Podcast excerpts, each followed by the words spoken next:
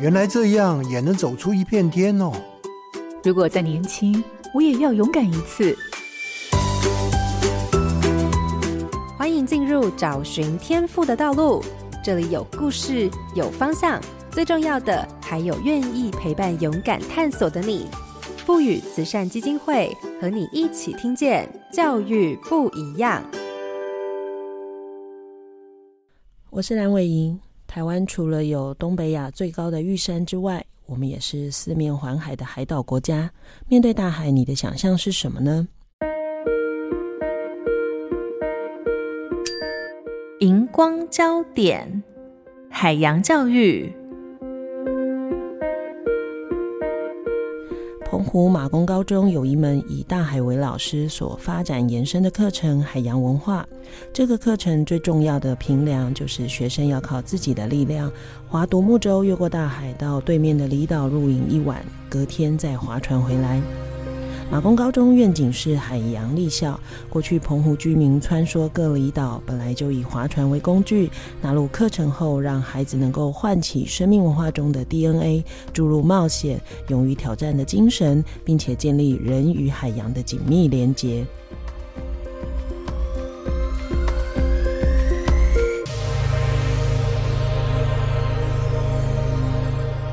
各位好家庭联播网的听众朋友，大家好，欢迎收听《教育不一样》节目。本节目每周六上午八点在好家庭联播网、台中古典乐台 FM 九七点七、台北 Bravo FM 九一点三联合播出，还有 Podcast 上也可以听到哦。我是蓝伟莹，今天要进行的主题是高中不一样，很高兴邀请到的是国立马公高中张祖德老师来跟大家聊聊海洋教育的学习。张老师早安。伟莹老师早安，各位听众朋友早安。听到马公高中，大家应该会马上联想到澎湖的碧海蓝天。在丰富的海洋资源下，学校以海洋作为校定课程的主题，当然就很正常了。但这样的学习，除了是临近海洋而容易发生之外，还有什么样的积极目的呢？我想今天我们的节目可以从马公高中的经验，对于这样的学习有更多的认识。各位听众朋友，千万不要错过这一集的节目哦。好，其实我跟祖德老师认识很多年，不过都是在脸书上的认识哈。虽然去过马公高中，但实际上可以做直接互动的几率其实也不太高哈。但从脸书上会一直看到祖德老师在于学校的课程投入非常的多。那我一直就很好奇一件事情，就是老师你自己是澎湖人吗？那你到马公高中服务多久了？那当然就要谈的就是为什么会想要做跟海洋有关的课呢？呃，我其实是土生土长的台北人。我读完大学之前都在台北，来澎湖之前呢，从来没有在海里面游过泳，所以这其实是很梦幻一件事情哦。现在竟然在教离岛的小孩子怎么样亲海。那我大概是八十三年到澎湖当兵，后来就留在澎湖教书，不过是在国中。那到九十三年，二零零四年才到马公高中当历史老师。那为什么会参与学校的海洋课程呢？其实我们学校以前也没有海洋课程，完全就是因为新课纲。在一百零四年的时候，我们学校就开始讨论新课纲的议题，然后开了很多的世界咖啡馆，然后很多的老师要开始讨论。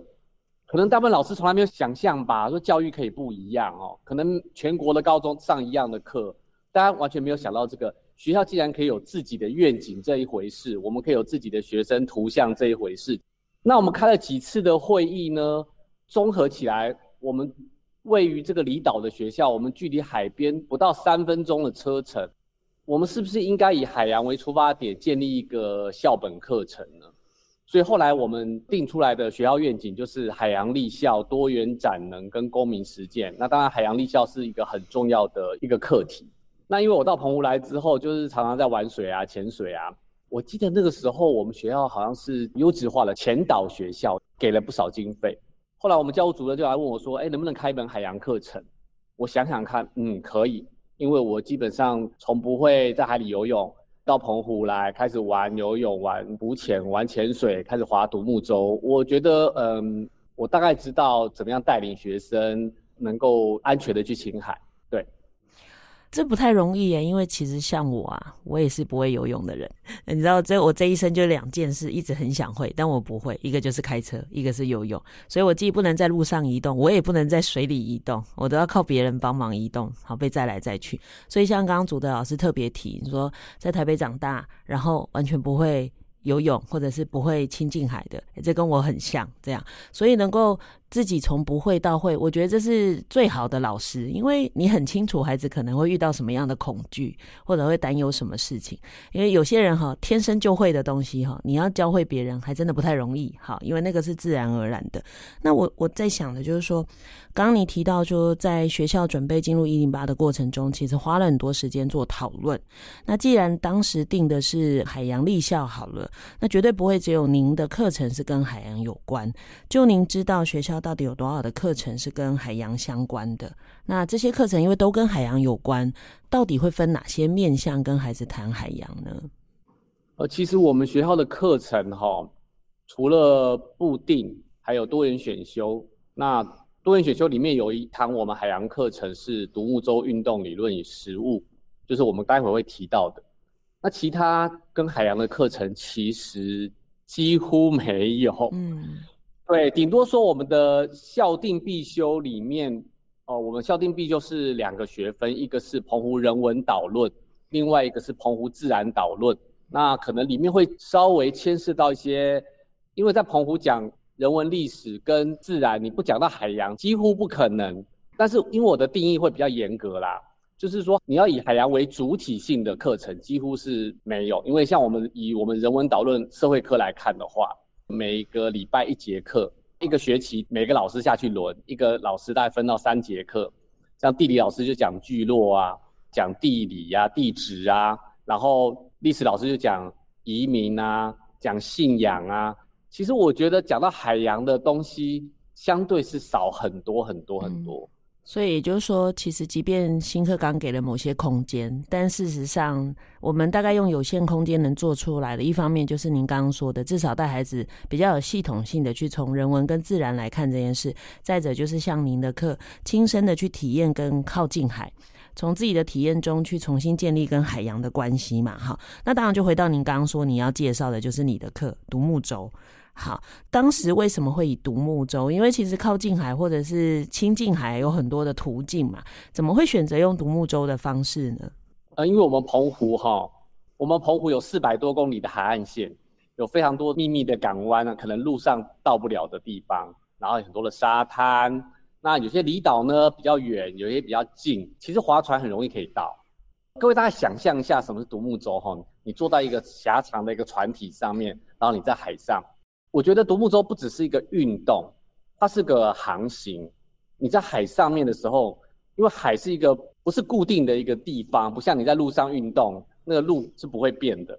你在海上是随时在变化，会有海浪，会有上下，有颠簸，然后会有海流，会有潮汐流。那你要如何兼顾平衡？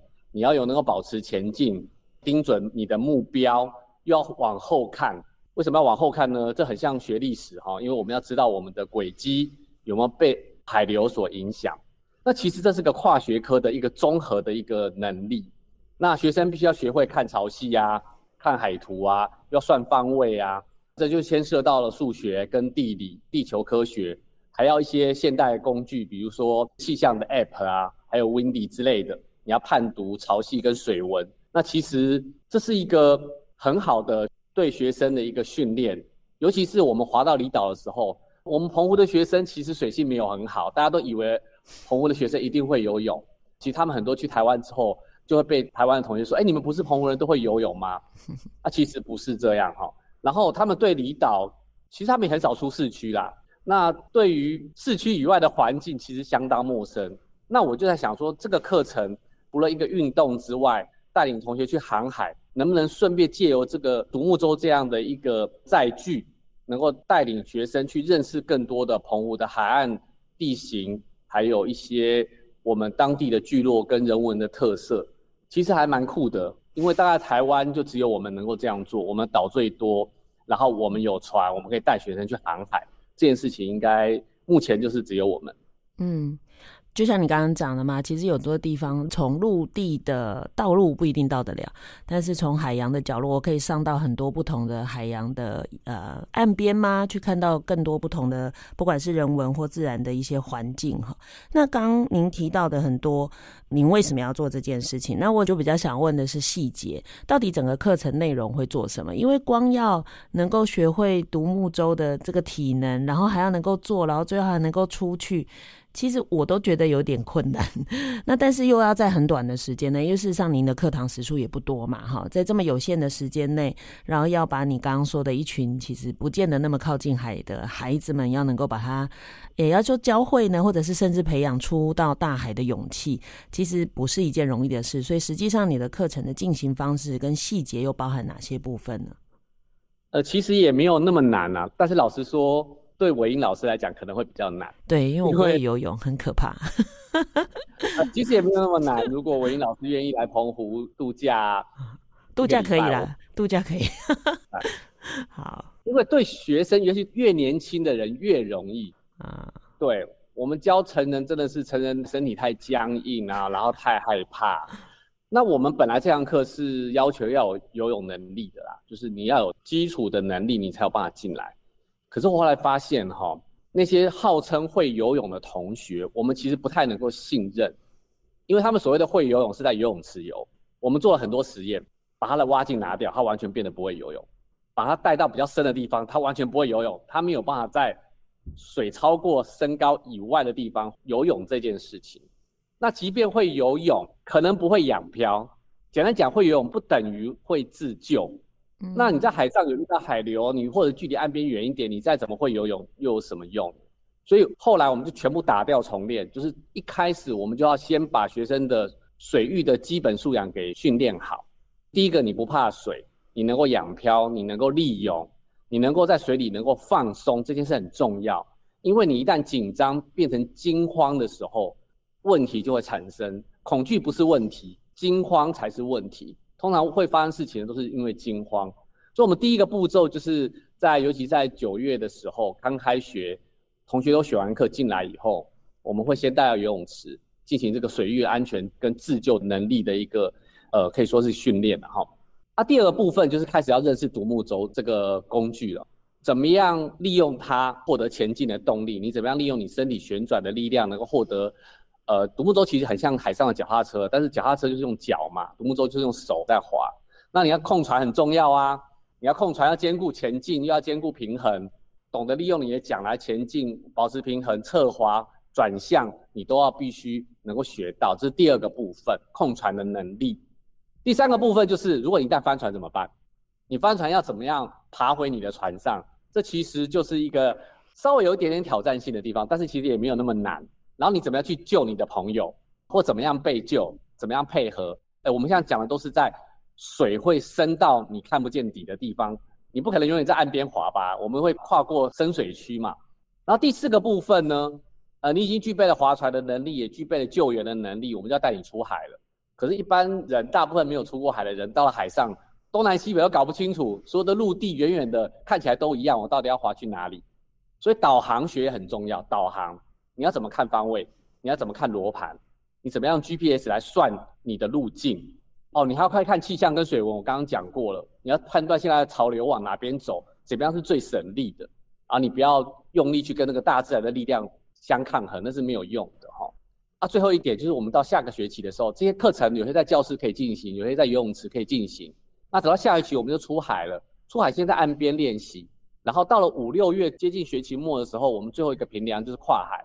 跨过一个岛，他们要决定哪一个岛，他们要划到那个岛上去，可能是露营，隔天再划回来，那就是一个最后一个课程的总验收。之前学的东西全部都要在那个最后的跨岛来完成它。对，明明就很难，我听起来对我就很难。我想哦，对我可以理解你讲那个，因为你到海上看起来每个东西都很像，所以其实往哪里划你根本搞不清楚，然后你就会开始焦虑。因为我们在都市啊，还蛮容易因为建筑物、地点，然后去定位。我们其实没有习惯用地图或方位定位，所以我们就会觉得，哎，我反正那个建筑我就知道在哪里，我就会走。可是当你真的进到大自然，没有任何可以定位的，就算你到森林里，每棵树都是树啊。你真的如果一旦慌了，你其实就会害怕。好，所以我刚刚讲的，其实难就是难在它跟你原来的习惯是不一样的。所以你要跳脱一个原来生活的方式的习惯，翻转到一种新的模式去跟你的世界互动。所以困难的就是你怎么跳出原来的习惯。因为当一个人一直抗拒原来习惯的时候，你就会觉得没有，我学不会就是学不会。所以对，我相信主的老师讲的这个年纪大的人不好教。老师是内行的，因为你马上就知道问题的核心。我们用陆地的思维去考量海上的状况，所以那种什么刻舟求剑啊，那是很很正常的现象。我以为我掉到海里面去，我就会留到原地，其实不是，因为你随时在移动。是。其实那个过程刚刚听起来啊，我们会有几个，就像你讲的迷失，我们会误以为住在海附近的孩子都会游泳，可其实不会。当这样想，也会觉得有点难过，是奇怪了，孩子明明这么靠近海。为什么没有真正进到海里头去？那他们到底成长的过程在忙碌什么事情？好，就是明明他的祖先可能最多的生活，因为蛮多人应该是靠着海在生活的，可是最后他住在海的附近，过去的文化里头有的一些元素，甚至在面对海洋所建立起来的一些特有的民族性，好了，或者是勇气，也慢慢可能在年轻人的身上也会消失哈。所以这个海其实就像刚刚祖德老师讲，他可能不单只是一个独木舟的学习。它可能也是一个航程，那个航程可能某个程度上，如果我今天在大海上哈，我除了可以划，我有很多空白的时间，我可能会在想，以前的人是怎么在这里移动的，移动的他在想什么哈？不不，因为我们可能比较文青，会想这些。好，就是它是一个真的，你可以静下来，很专注在那个过程里头，你有很多时间可以跟自己对话哈。那除了学生学习，反过来，就像您自己说的，你的这些东西是到。澎湖以后，你才开始接触，才开始学，所以这一切的东西，你是因为本来就会，所以一零八的课纲讨论的时候，你就说，哎，我们做这件事，还是说，哇，那我们一零八课纲开始要做这个课程，你才开始学呢？就是你自己学会跟发展这个课程的过程是怎么产生的？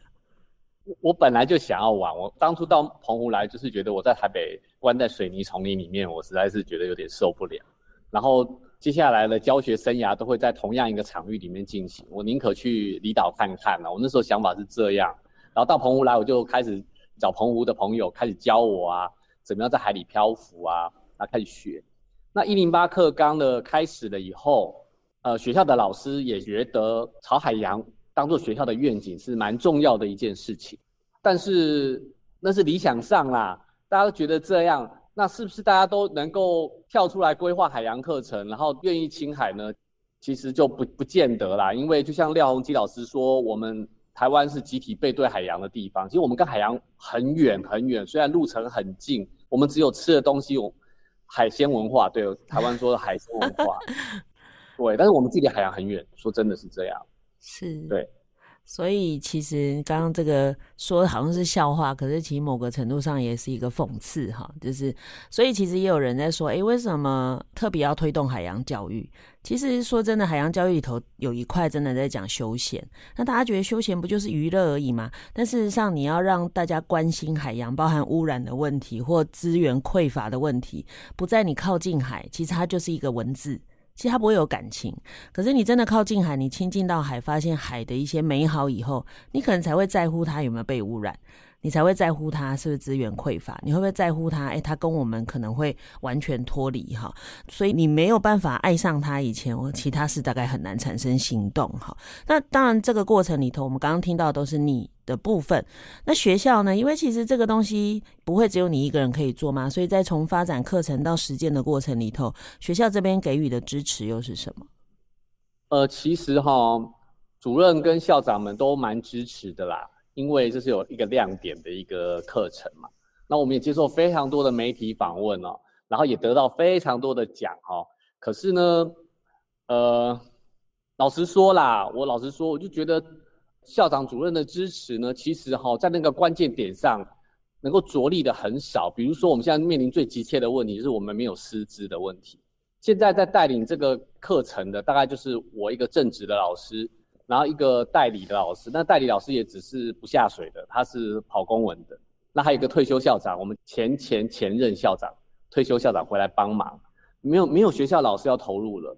然后我也很担心啊，因为这课程，呃，我们都也也是迈入准备退休的年纪啦，没有人能够来接手，没有年轻老师愿意走入海洋，可能大家都怕晒，大家都怕水，可能也很忙吧。因为海洋很多面向，也不一定要划独木舟嘛。可是，就是我我目前之前那个伟英老师的那个荧光教育协会有来辅导我们的课程规划，就辅导到后来只剩我跟实习老师而已，大家全部都没有出现了。呃，也可能是大家都是很忙，或者是缺乏对我们环境包围我们海洋的那一份热情吧，就觉得海洋危险，应该这样讲，就是觉得哦，能够不要湿身体，能够在操场上运动就好了。对，那我觉得这是最关键的问题。嗯，其实这也就是我们常在讲啊，很多人会觉得，哎，政策下来啦，资源到位啦，不就可以做事吗？可是其实教育这份工作啊，它很特别的，就是人才是核心。也就是说，我们如果要提供给孩子好的教育，其实最重要的是，我必须要有一群愿意投入的老师。所以，老师们的人力的衔接，或者是我们重视的某些事情，其实也是重要的。其实反过来，也许可以看一个，就是不管是呃年纪大的老师，或者是这一群年轻的老师来说。如果我们在成长的过程跟生命的过程，也没有人告诉我们这些是重要的。说真的，你长大也不会觉得要投入啊。所以其实我现在常常看到很多，不管是社会的问题或教育现场的问题，很多是累积下来的。但大家很容易看的就是啊，这就是单点的问题。但更多的就是，呃，就好像我上礼拜跟我的朋友在聊天，在谈的是一样，他们一直在讲说，哎，那个种电呐、就是光电哈，种电跟一个渔村或农村生存之间的拉扯哈。那当我最后提一件事情，我说好，就算我们今天都不把土地租出去种电，但这个土地就是荒废了。原因何在？因为从小我们没有告诉孩子，原来成为农夫是很棒的工作。啊、原来成为渔民是很棒的工作。在我们的成长过程中，很多事情会觉得这不重要，你不要做，或者做这件事情要干什么？也许就像祖德老师讲的，比如说大家就会觉得，其实这件事好像很辛苦诶，诶，我为什么要这样晒太阳？如果只是要运动，跑跑操场也蛮好的。可是其实它背后一些深层的意义，你不投入其实是很难理解的哈。那当然，祖德老师这个换一个角度来想，就是各位听众朋友如果有听到哈，你的孩子或你自己是个老师，你热爱海洋或你很想做这件事，诶。可以考一下马祖高中，好，在祖德老师退休以前赶快去学哈，因为看起来还是很希望有人可以来想要学习这一切哈。当然，我想我们这一段节目大概对于这个课程的整个发展跟实施的过程有一些了解了。那我想进入一零八课纲以后，我们遇到很多老师都说，虽然看起来好像我的总时数跟过去没有差异太大，可是负担变很重，因为课程变得非常的多样。那您刚刚提到你是历史老师，其实历史老师通常都要。跨不同的年级上课，可能也不止一份教材，然后偏偏历史在这套课纲里头，它的内容又改很多。好，所以我想你自己本科的备课压力或课程的复杂度就很高了，然后又加上这一门课，那这么多的负担呢？就是跟大家谈一下，你自己平常一个礼拜或你自己去规划你的教学工作，你到底平常的工作负担有多重？那怎么会坚持？就是诶，我还是能够持续愿意做这样的事情呢？呃，我是个历史老师啦，哈，然后我的课大概一个礼拜，因为我要兼导师，我们学校还有夜校，我是夜校的导师，对，所以晚上还要去上课。不过因为我白天有蛮多的跟海大海洋教育中心那边会议要开，所以这其实方便了我白天比较容易规划时间。那我一个礼拜的课大概十七节左右。呃，为什么想要投入这件事情？因为如果愿意去澎湖的海边看看。就可以知道我们海洋的环境其实在急剧恶化之中，我们的海洋废弃物非常的多。那依照我们过去的经验，其实在学校上课哈，你在教室放那个投影片，刚刚伟英老师也有说了，投影片跟学生讲，叫学生去净滩，其实学生很无感，因为他没有到那个环境中。那我说，你看我们那么多垃圾，我改天带你们去净滩，不要，老师晒得要死。可是当我带他们去划船，我不要带他们去进滩，我带他们去划船，他们会自动去捡垃圾，哎。他们划一划，我说：“哎，你们怎么去捡垃圾？”他说：“老师，我要拍照啊！啊，这么漂亮的地方就有那么多的保特瓶，我当然要把它捡起来。所以那就是有感了，因为他们其实很少离开马公市区啊。然后你到一个地方划船到的离岛，他们才真的感觉到哦，这是澎湖的真正的样貌。原来用水用电都这么困难，他们还知道他们的祖先当初到这个地方来要经过多少的打拼，才能在这边安身立命。所以我的第一个想法是。你只有带他们去那里，直接到现场，他们才能感觉到我们的海洋环境遭受到什么样的问题。不是说在教室里面我就讲很多课，然后放很多投影片，那其实是完全是无感的。最近不是以巴战争吗？我跟学生讲，学生说哦好啊，然后呢，感觉得出来，因为那个距离太远，他们感受不到那种战争的生离死别的问题嘛。第二个就是我必须要严肃的指出一点，我们台湾在面临很严重的少子化嘛，可是我每天上课看到的眼神，他们被课业的负担。他们其实学习在学习的现场，眼神都是空洞。怎么讲？就是说，因为主流的升学造成什么？他们可能学了很多的东西，但是其实当中没有热情啊。我常常跟学生在讨论说，哎，你们老师进来上课的时候，他的目标是让你们的成绩提升，还是让你们更喜欢这个科目？你觉得两个哪一个比较重要？那老师在上课的时候有没有流露出那种热情？就是这个东西是真的很美，而不是关乎到所谓校牌啊或排名啊。或者是你的学测成绩、啊，跟这没有关系。回到学习的初衷去，其实这样我们的未来其实很很令人担忧。哎，就是说，大家在课业的压力下，对一切、对环境啊，像你看我们澎湖的孩子，连对海洋都没有感觉，海洋就在旁边，你还要求他去国际化，他在旁边的东西他都没有感觉了。我们海洋的问题他都没有感觉了，我怎么会去担心国际上的问题呢？所以，如果我再不带孩子出去，呃，说实在。就像刚刚伟莹老师说的，我们成长过程中没有去接触这个东西，我们将来也不会去接触了，我们也不会带我们孩子去海洋了。所以我非常期盼，就是这些能够跟我们去青海的孩子，可能一年有五十位吧，我们算五十位好了，十年有五百位，这五百位将来会带着他们的小孩去亲近海洋，去认识我们海洋的问题。台湾要成为海洋国家，可能这才有希望，不然我们就是继续埋首在考试、考卷、校牌，然后当这一切都过了。你要我读书吗？我才不要读书嘞，对不对？我都已经那么痛苦了，我当然要放松，对不对？那放松也不可能去亲近海洋，也不可能去晒太阳，就是在室内的环境吹冷气、滑手机。所以我觉得这个问题关乎到我们的未来，所以我觉得还是要必须尽一些力量哦，想办法带孩子走出去，看看外面真实的世界。其实大家也是一零八课刚上路以后啊，蛮多学校老师就是愿意投入某些比较辛苦的课程的老师的共同的心声，就是觉得其实这代孩子，我觉得孩子一样是可爱啦。说真的，我觉得呃，喜欢当老师的，大家永远能够看到孩子呃生命里头很原本的部分。但反过来，我们当然也担心的是。当孩子的生命里都只剩下为了升学在努力的时候，其实他到底自己的意义在哪里？那更不要说他对于外在世界要有关心。那反而我们在做的方式比较像是让他从跟世界互动，好像看到世界的一些可能，然后重新回来触动自己的内在。所以反而是从外而内的改变他，因为你要单纯唤起他的内在，我觉得那太难了。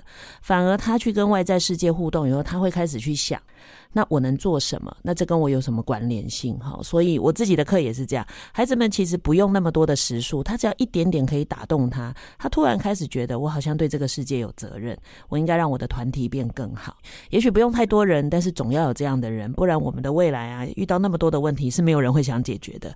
大家都希望有人解决，但是到底那是谁？哈，那刚刚讲的这个课不是单纯的划独木舟，它看起来可能需要很多不同的资源挹注在这里。所以这个课程有没有一些外部单位或不同的资源连接到您的课程呢？当然有啊，不然把我抄死。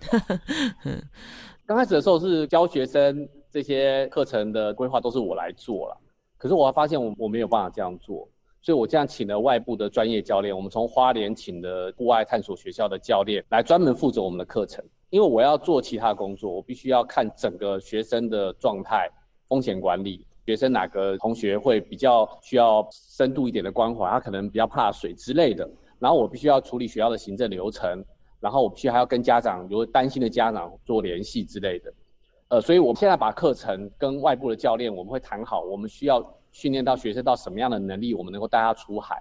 所以我们第一个依靠就是非常重要的一个外部的一个专业的教练来协助我们。那如果各位老师、听众也想要发展这样的一个课程的话呢，我也觉得建议老师不用每样都学啦，你找专业的人来。第二点，我们发现学生教学生还蛮有效的，因为他们语言一样，所以我们会尽量想办法让现在大二、大三我们过去的校友很喜欢划船的那些同学回来教学弟妹，然后我们补贴他们的机票回来啊、钟点费之类的。那他们又有自信心。你看我是学长哎、欸，然后他们叫学弟学弟妹都会去乖乖去做事情，他们觉得有非常有成就感。然后他们的语言又一样啊，他们会聊怎么打 game 啊，聊怎么样，然后他们语言一样，他们教得更快，然后他们本身的自信心也会建立。然后我们跟当地的海洋公民基金会也会做合作，比如说我们去年吧，我们办了一个参加了一个国际的 SDGs 的论坛，我们的题目是珊瑚富裕跟海洋油气的关系啦。那这其实还蛮专业，我们要下水去调查珊瑚。那以我一个人的力量是不太可能做这种事情啦。那还有一些问卷的拟定啊。目标物种的确认啊，比如说海洋有哪些观光的指标的，或海洋生态的关键性的物种，有这个生物在这个地方的水质会比较好，那我都要请教当地的专家，我没办法处理这样的事情，所以我就把外部的讲师的资源引进来，让学生能够看到更多的东西。对，那老实说，没有这些外部的教练啊，还有毕业的校友，还有外面学术单位的一个帮忙，我是没有办法做到这些事情。嗯，所以大家不要害怕哈，就是你所在的地区，如果你真的找到一个重要的主题跟议题，绝对不会只有你一个人，只是我们要习惯向外去连接。其实这也是老师的一个弱项。老师们很习惯，就是诶，我应该要能够全盘掌握我的课堂，然后我自己能够决定事情。所以那个老师的资源的连接啊，或者是交非同行的朋友的这个能力，好，也是在这波课纲里头。其实我发现很多老师跨出自己的舒适圈，在做学习的哈。那刚刚听到的就是，诶，学长姐会回来。看样子，其实孩子们应该对于这个课程，我我当然不能说所有的孩子都 OK，但是一定有一些孩子其实投入的学习是很有成就感或者收获很大。大部分的孩子对于这样的学习，他们有什么样的反应或评价呢？呃，我们有媒体来采访同学啦，啊，大部分会提出来一个，就是它会让你变得更有勇气，因为虽然是团队的航行，可是出海你自己在那艘船上，问题你要自己解决。虽然老师在旁边，你的同学在旁边，可是大家都划得很累啊，你还是得要自己解决你的体力的问题或晕浪的问题。然后有些同学特别划得不错，我们会找他来担任实习领队，他必须要领航，带着大家航行。那这种同学对他来讲收获就特别大。为什么？因为他发现当个领队真的不容易，你要瞻前顾后，你要考虑到整个团体里面最弱的那个人来决定你的航线，不是只光考虑你自己。这点我也必须稍微要跟大家说明一下，因为我们的教育过程通常都是自己写自己的考卷，自己考自己的试，自己做自己的报告，我们很难在一个团队里面去考虑到别人。所以，当我们这个课程是要我们这一群人，我都跟学生说，今天不是你自己划得快就好，我们是一群人要上到那个岛，安全的上去，这才算是任务的达成。所以你必须要考量很多很多的事情。那所以这对他们来讲呢，训练到他们在团队里面不同的责任分工啊，而且很有趣的就是，有些人哈，他的体力很好，但他不见得会控船；有些人他会控船，但他方位感不好；有些同学什么都不会，很会讲笑话，但是在关键的时候，大家划得很累的时候，他一句笑话蹦出来，大家体力就有了。有些人具备领导气质，我觉得这是多元智能的一个概念，因为我们在学校里面呢，都是重视数理逻辑跟语言嘛，我们很少训练到其他东西。你搞笑有什么用？很有用，搞笑真的很有用，在关键的时候鼓舞大家有没有用？很有用。像我们一个同学，他体力真的很好，但是他不会控船，他划的船都是歪七扭八的。可是他跟另外一个同学协同，另外一个同学控船，他不用划船，另外同学不用划，他只要掌控方向，由他来划。所以他们原本是最后一艘，最后他们变成第一艘，而且他们还可以拖船，还可以拖别人。就是说，他们会找到自己的合适的定位。我在这个团体里面，我该做什么事情？然后更不要说跟别的学校合作。像我们今年张女的同学来跟我们划船，我们学生很紧张哎，老师张女的学生好厉害哦。我们在沙滩上露营哦，他们学习速度很快，动作也很快哎。我说你不要紧紧张啦，待会下水了以后，就是你的地主队的优势就出来了啦。张女的同学虽然是游泳队的，可是对于那种海水，他们是。没办法马上接受的，所以我们同学马上自信心可以建立。原来某方面，我作为一个澎湖孩子，我是可以在这个地方赢过人家的。那我们也学校也有曾经跟师大的哎硕士班呢来划船。那硕士班那是工领系，就是他们是户外运动很厉害哦，他们会生火啊，会扎营啊。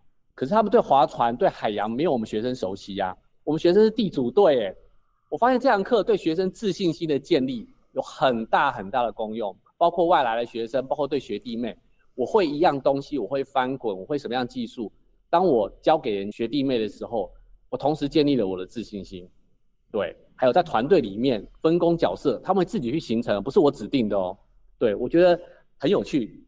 刚刚讲到那个小组合作啊，其实一般教室里也常会有小组合作，可是我们就会看到一个状况是，如果分组里头人特别弱，反正我就不要理他就好了，我们剩的行的人就把这个任务完成，所以那个弱的就被摆在那里。事实上他也没有学习，然后甚至其他孩子也许会觉得，哈，我为什么要跟这种人同组？其实现在很多老师说好烦哦，都要处理这种事。可是你看在海洋里头不一样哦，因为他的任务包含的是所有人要上岸。所以这时候你就会认真的去考虑说，每一个人都不可以脱队，那我应该怎么做？那个才回到真正的领导啊，不然你其实就在淘汰。好，所以那不叫做真的合作，所以它也是一个我觉得攸关于生存或生命的那个最基本跟根源的那种感受。所以怎么样能够让大家都生存下来的情况下去想，我们这个团体要怎么样共同的努力，跟平常我们在教室里头有时候常为了做一个更好的报告，虽然没有说我们叫合作，但是很大一部分这个合作的最终是为了竞争。啊，那为了竞争才产生的合作，其实意义是不太一样的哈。所以我们没有参与这个课，用听的都觉得哇，好特别，这真的是在很多课程里没有办法做到的哈。那刚刚就像您谈的，其实。呃，每一个孩子在学这个课程里一定会有他的优势，可是有一些非做不可的的事情，比如说一定要滑嘛，一定有体力的考验。我猜不同的孩子会遇到不同的困难，那这样的困难到底怎么去突破，或者是说，到底在这个过程里有没有你印象特别深刻的故事，是关于孩子在面对这些东西里头他自己的克服或者整个翻转的过程呢？呃，对，因为每个人的体力耐力都不太一样，那。这个部分，因为在海上可以变化的东西蛮多的，比如说我们有单人舟，也有双人舟。那你单人舟的部分，如果你控船能够控得好，你又有体力，你当然就可以尝试比较挑战性的单人舟。那如果你的能力某方面比较不太具足的话，你可能就必须要找人合作了。你可能找一个体力比较好的，然后你来控船，然后一个人坐前船的前面，双人舟的前面，一个人坐后面。然后有些人的方位感比较好，他可能负责导航，负责告诉你现在我们要划右边，多划一点。那有些人呢，就像我刚刚讲那个同学，他可能什么都不好，但是他体力特别好，他就负责出马力就对了。我就拼命往前划，我都低着头往前划，然后由别人来控制方向。那我觉得在这个过程中，你大概就是一个，你出了海之后，你就可以测试自己的能力，还有你自己的潜能。那这其实都可以透过练习达成。对，你体力没有那么好，你多划几次，你就慢慢能够克服了。那你刚开始怕水，你多翻船几次，你慢慢放下恐惧。我觉得都是可以练习的，最重要就是在团队中，你该怎么样跟人家合作去达成这个目标，对。所以这时候找伙伴跟人际互动的学习就自然而然发生哈。其实我刚刚一直在听那个主的老师讲的过程，我就听过，也曾经有一个在上独木舟的老师在谈学生的那个合作的样子很可爱，就是你刚刚讲的双人舟。他说他的伙伴就晕船，好，那叫晕船嘛，就直接在上面倒了，那怎么办？就只剩他一个，另外一个倒的还是得划。在伙伴活过来之前，他要继续划，划着划着，伙伴又活过来了。就是我觉得大家很难想象，就是在海上有一个人倒着，倒的不是掉到海里去了，还在里面。但另外一个人为了要继续让我们的航行完成，即便他在等待另外一个人活过来哈，所以你又不能抛弃你的伙伴，但你又必须要尽责任。那这时候就很难去分摊谁多做一点，真的其实是蛮有趣的事情哈。那您自己怎么看？就是目前看到孩子的整个变化跟成长，有哪些其实跟你预期一样，或者是诶，你也从孩子的变化里头发现，原来这个课程有一些是你过去从来没有想到能够发生的事情呢？就像我刚刚说的哈，很多学生变得更有自信心了，因为他可能在教室里面，他在一般的课程里面，待在教室里面的学科课程，他可能得不到自信心的。他可以在海上这样一个团队的活动中，他获得自信心，甚至发掘自己的领导能力。就像刚刚讲的，呃，多元智能，每个人可能都可以在团体中获得一个自己一个关键的角色。我可能什么样都不好，可是我很会收东西，我可以帮大家把东西都装备都整理好。这也是一项才能，所以这个部分呢，是透过自省自觉去达成，不是我去分配任务。然后他们后来修了这堂课之后，他们竟然还自发了成立一个社团。我们现在有社团，嗯，他们说啊，我们课修完了，我们是不是都不能划船了？我说啊，不然你们觉得呢？那我们可不可以成立一个社团？对，所以他们就自发去成立一个社团，然后想办法让社团能够运作，然后还去要外面要经费，外部的经费。所以我就觉得这是一个蛮可能是符合新课纲吧，自发，对不对？然后透过同侪之间的互动，然后达到一个我们能够一起完成任务，安全的到达一个岛上，一个更好的过程吧。然后过程中，其实很多同学的勇气的培养，从不敢到敢，甚至愿意去协助别人。以前可能只顾自己划嘛，我自己都划不到了，可是后来还可以拖别人。刚刚伟莹老师说，后面那艘船都晕了，两个都晕了怎么办？完全失去动力，没关系，我绳子丢下去，我拖你走。我觉得看了其实很感动，他们会自己想办法解决在海上的问题。我们老师有的时候在旁边看，他们在海上真的有时候会发生争执哦，比如有人晕了。找不到方向了，然后开始在海上的争执。可是我们的老师在旁边，在安全有顾虑的情况底下，我们会看他们怎么去解决那个问题。因为海是不停的变动，他们必须要懂得下判断，然后把大家带领到岸上。所以那个过程其实还蛮有教育意义的。就是那个是一瞬间，你就必须要马上安定下来，去做出一个相对好的决定。这个在平常我们的教室里，或者是成长过程生活中比较少的。因为其实现在的父母跟老师还蛮蛮避免孩子发生失误的。但是人生怎么可能哈？就是我们怎么可能每个决定都是对的？可是关键不在你每个决定是不是对的，而是你愿不愿意坚持到最后。即便你今天这个决定有错，你马上修正回来。那个其实还比较重要哈，就是保护的太好，也许看起来成长过程一帆风顺，可是那就表示你把风险留到未来了。好，那这个也是我们在鼓励孩子投入某些学习的时候，家长其实要去思考的哈。所以，就算您的学校不在马公好了哈，我想身边也有很多类似的一些学习的机会，其实都可以鼓励孩子去参与其中。那最后，其实我很想问祖德老师的是，这么多年，其实你已经做了很多事啊，也许就像你讲的，这个课也得了很多的奖项，有很多的报道。那您自己也因为这个学习的投入，其实你也得了士铎奖哈。我想这一路当然都不是为了得这些奖才做这些课程。那你自己怎么看这样的学习呢？如果再继续下去，还能够再做什么样更多的不一样的部分呢？其实我一直以呃一段话当做自己的一个指标啦，哈，就是那个圣修伯里《小王子》的作者的那句话，他说：“如果你想要打造一艘船。”你不是叫大家去收集木材啊、分配工作啊、发号施令啊，你都不用做这些。你要做的事情是要激起大家对海洋的向往。那我们身为老师，我们能不能激起同学对某一件事情的向往呢？就是不为什么，就是我这是真心爱这件事情，我不是为了成绩，也不是为了什么排名，什么都不是。当你找到一件事情，你是真心爱那件事情的时候，你可能就找到真正学习的初衷吧。去做你真正爱做的那件事情，而不是为了其他原因。对，然后其实在这个过程中，可能你原本其他的东西都达成了。嗯，对，我其实遇到很多老师也会跟他们谈一件事情：不要一直在想你的课必须完成所有的学习，你也不要想我要赶快把所有东西给孩子。你只要想，如果你的课结束后有些东西被点燃了。那也就够了，对，千万不要把你的课当成终点，一定要把你的课当成孩子生命对这件事的接触的起点。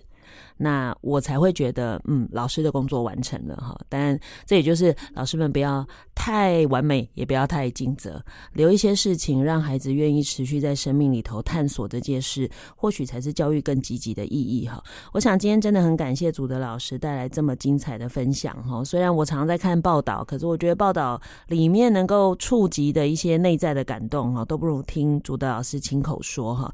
我想听众朋友应该听完以后也有很多不同的感触那真的希望各位听众朋友跟我们的社会大众，可以对我们高中现场的所有的努力跟改变，可以有一些更有力的支持哈。谢谢祖德老师，谢谢伟英老师。感谢您收听今天的节目，欢迎您上节目的脸书粉丝团留言或互动，掌握我们节目最新的消息。接下来，请您继续锁定好家庭联播网台北 Bravo FM 九一点三，台中古典音乐台 FM 九七点七。另外，邀请您上 Podcast 搜寻订阅教育不一样。感谢国立马公高中张祖德老师今天来节目受访，我是蓝伟莹，教育不一样，我们周六上午八点见。以微笑点亮教学现场，富予慈善基金会与您一起支持教育，陪伴生命找到自我价值。